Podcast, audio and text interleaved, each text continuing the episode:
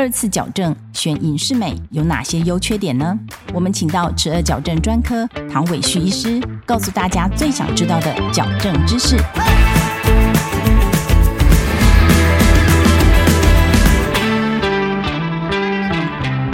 在什么情况下，为什么我们会需要二次矫正呢？大致上归纳来说，二次矫正我们可以把它归纳成主要有三个原因哈。第一个的话。他可能是第一次矫正是失败的，有可能他当初帮他处理的这位医师，也许是他的专业程度的问题，可能并没有成功。那另外还有就是，病人很可能对于第一次矫正他有点不太满意，譬如说小的时候他害怕拔牙，那医生建议他拔牙，结果他不拔牙，然后到了长大之后，他更爱漂亮了。啊，他这时候他又想要说，那我还是来选择拔牙的治疗好了，这样我的脸会比较好看。这个就是我们临床上偶尔会遇到的情况。还有一个，其实我们比较更常遇到的，就是说病人在第一次矫正的时候，医生给他的维持器的设计并不恰当，所以造成他牙齿又跑回去了，或者又变乱了，或者就是说医生给的维持器。病人并没有乖乖的佩戴，所以牙齿会跑掉了。那这时候的话，因为病人很在乎他的美观，那这时候我们就得给他再做一次治疗。请问唐医师，二次矫正隐适美也可以做吗？那隐适美对于二次矫正的优点是什么呢？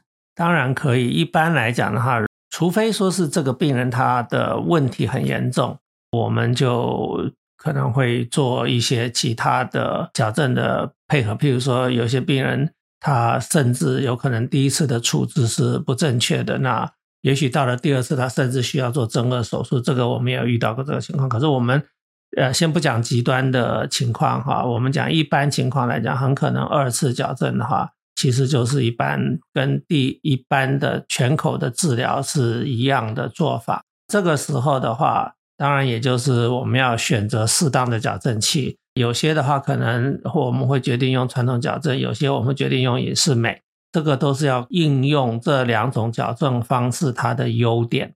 那隐适美当然可以做，就是说你做一个很恰当的，我们叫 case selection。你如果选择对的 case 的话，隐适美一样也可以做得很好。可是对于我们来讲，医生的立场是这样：通常如果可以。用隐适美来治疗的 case，我们会尽量鼓励病人要用隐适美来治疗。主要的原因是因为病人对于之前的第一次矫正可能会有一些比较不是很愉快的印象，譬如说矫正器不舒服啦，因为那时候可能还是选择的是传统的矫正，或者是治疗时间比较长啦，或者说有一些不太愉快的印象，所以呢，可能会对于再度做矫正，他可能会觉得比较没有耐性，然后呢。可能的话，在心理上面的压力也比较大，所以在这种情况之下的话，我们会鼓励病人的话，那你还是选择隐适美好了，因为隐适美的话，它的负担比较少，对于清洁方面啊，对于美观方面啊，还有对于舒适度来讲的话，它有它的好用的地方。所以，如果是二次矫正问题不是很严重的，通常我们会建议病人啊，那你就选择隐适美好的。本节目由上城齿颚矫正中心专业分享中。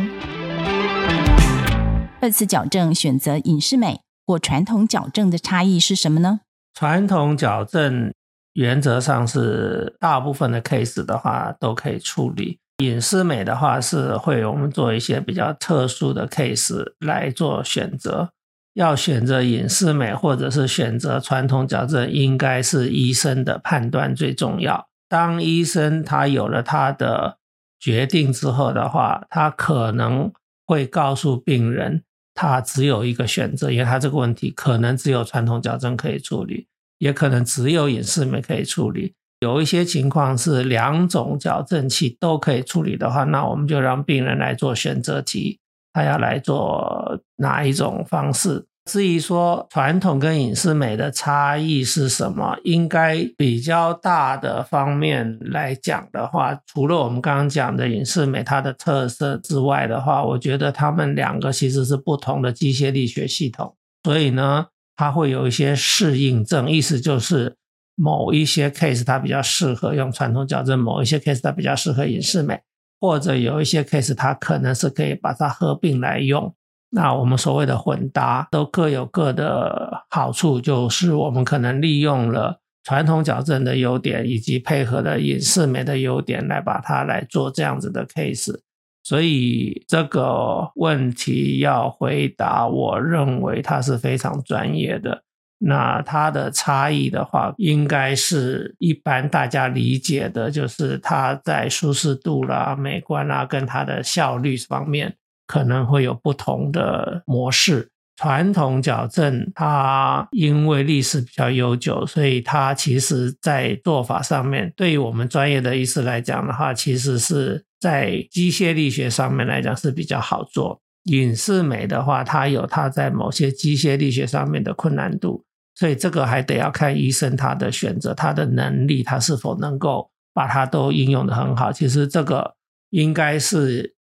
一个简单的比喻，就是一个车子是 Toyota，一个车子是 Benz，我们要开到台北去，那其实两个都可以达标。那至于说这当中要怎么样的路径，怎么样的速度，可以能够达到我们最后的目标，达到台北，那就是要看司机的驾驶的这个技术。我想这个可能应该让大家比较能够理解。谢谢唐医师的分享。如果你喜欢我们的节目，欢迎到各大 Podcast 平台给我们好评。十二矫正大师讲堂，我们下一集见，拜拜。